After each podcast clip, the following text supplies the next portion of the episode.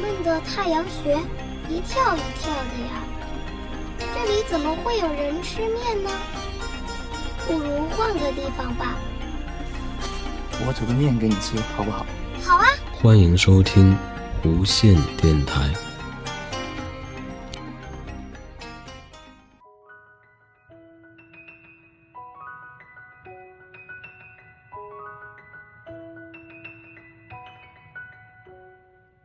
好，欢迎大家收听新的一期无线电台。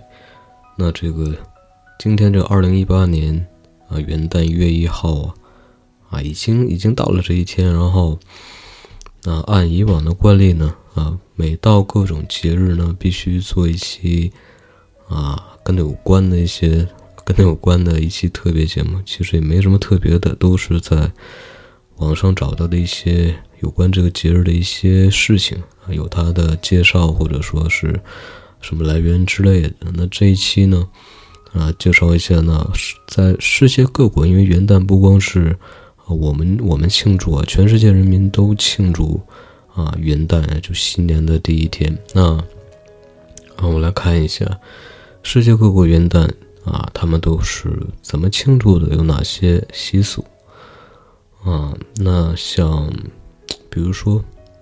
这个按英国人的风俗啊，那一般在除夕夜啊，除夕夜过后呢，朝屋里迈进第一只脚的人啊，就是进屋里面迈第一只脚的这个人呢，啊，预示着新的一年的运气。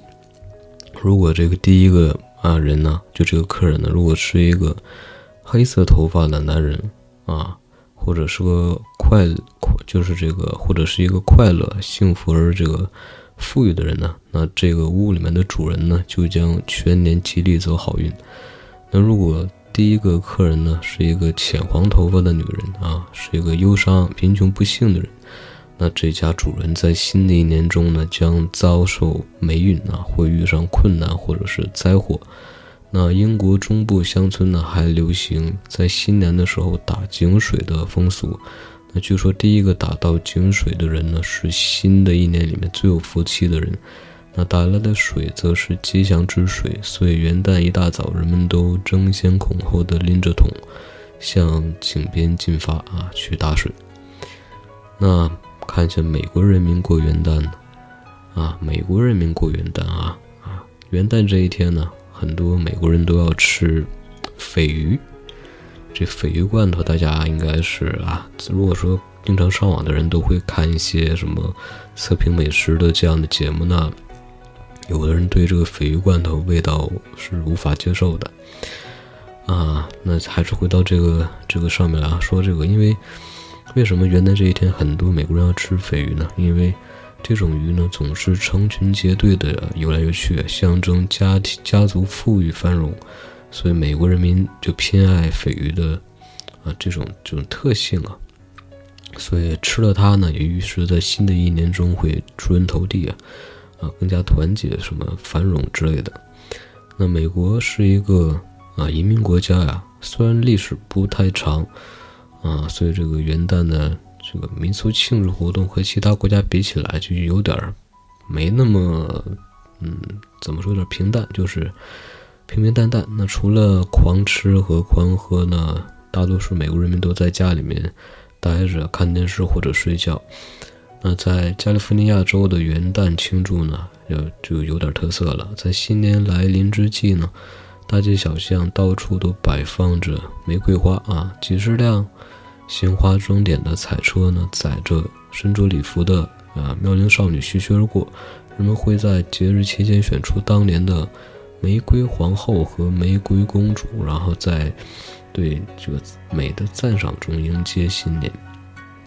然后我们再看一下意大利啊，啊，在意大利呢，啊，人们在新年的第一天里面，首先会吃小扁豆，因为这种豆子呢，形状像古币啊，古代的硬币啊，啊，吃的时候呢，啊，吃了就一定会日进斗金呢。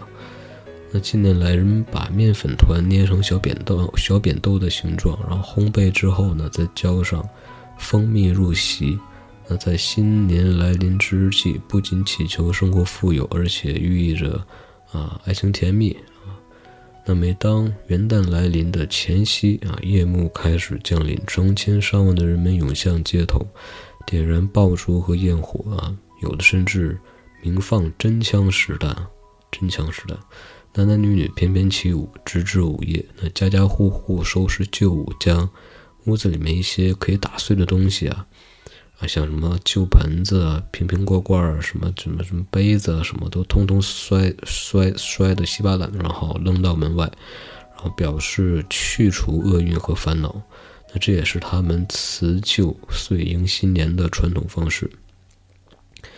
那在西班牙呢？西班牙人在元旦前夕，所有家庭成员都聚在一起啊，以音乐和游戏的方式来庆祝。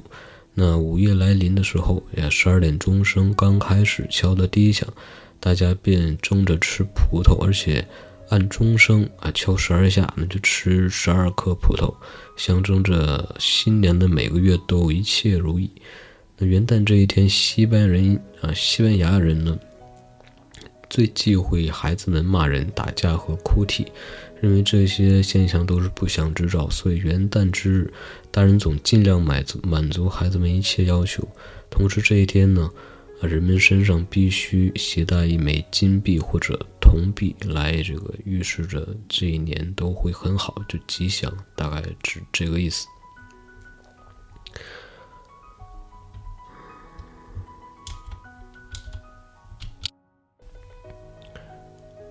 然后再看了一下，看一下这个日本，那日本人是怎么庆祝新年呢？啊，那日本把每年的十二月二十九号到一月三日，啊，定为全国休假日。啊，日本人把十二月三十一号呢称之为大会日，也就是除夕日。在除夕晚上，人们称之为除夜。除夜的时候呢，他们祈求神灵托福。送走烦恼的旧年，迎来美好的新年，称之为除邪。那除夕午夜呢？啊，各处城乡庙宇分别敲钟一百零八下，以此驱除邪恶。那日本人则坐在这个地上聆听除夕夜的这个钟声。那钟声一旦停了呢，就意味着新年来到了，人们就上床睡觉了，希望得一个好梦。啊，元旦早上呢，家人围坐在一起，互相讲述除夕做的梦，这挺有意思的，以测吉凶，这有点像那个什么周公解梦的感觉啊。啊，日本人称元旦初一呢为正日，啊，一号到三号称为三贺日。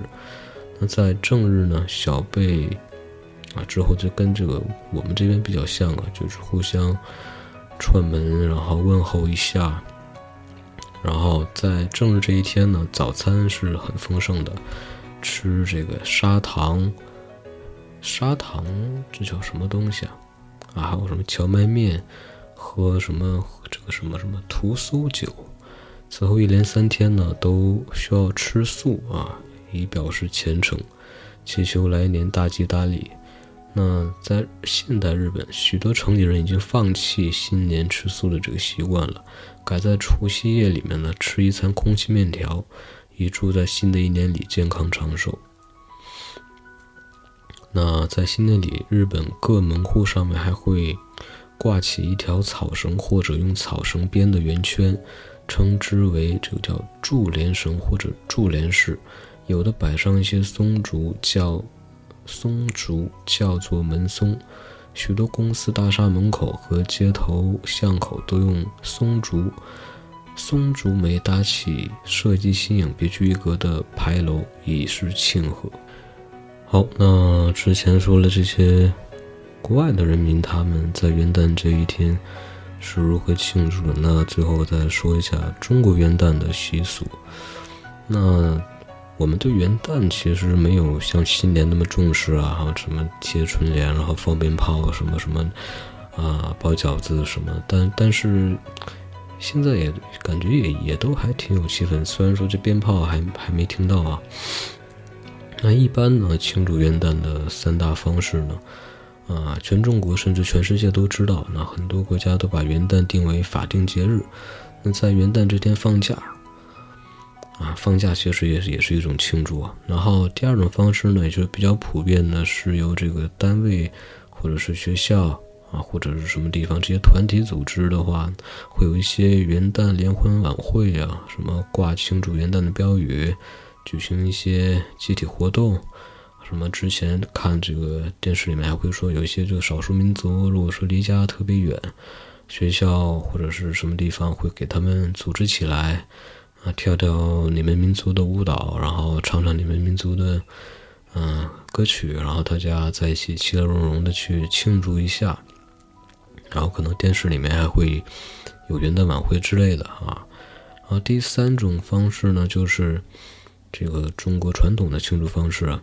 尤其是在农村呢，每到元旦啊，家家户户都会燃放鞭炮啊，啊，杀鸡宰鹅，然后祭拜各方神灵，之后，然后就一家人，然后之后就吃吃吃喝喝，然后大概就是大概就是这个状态了。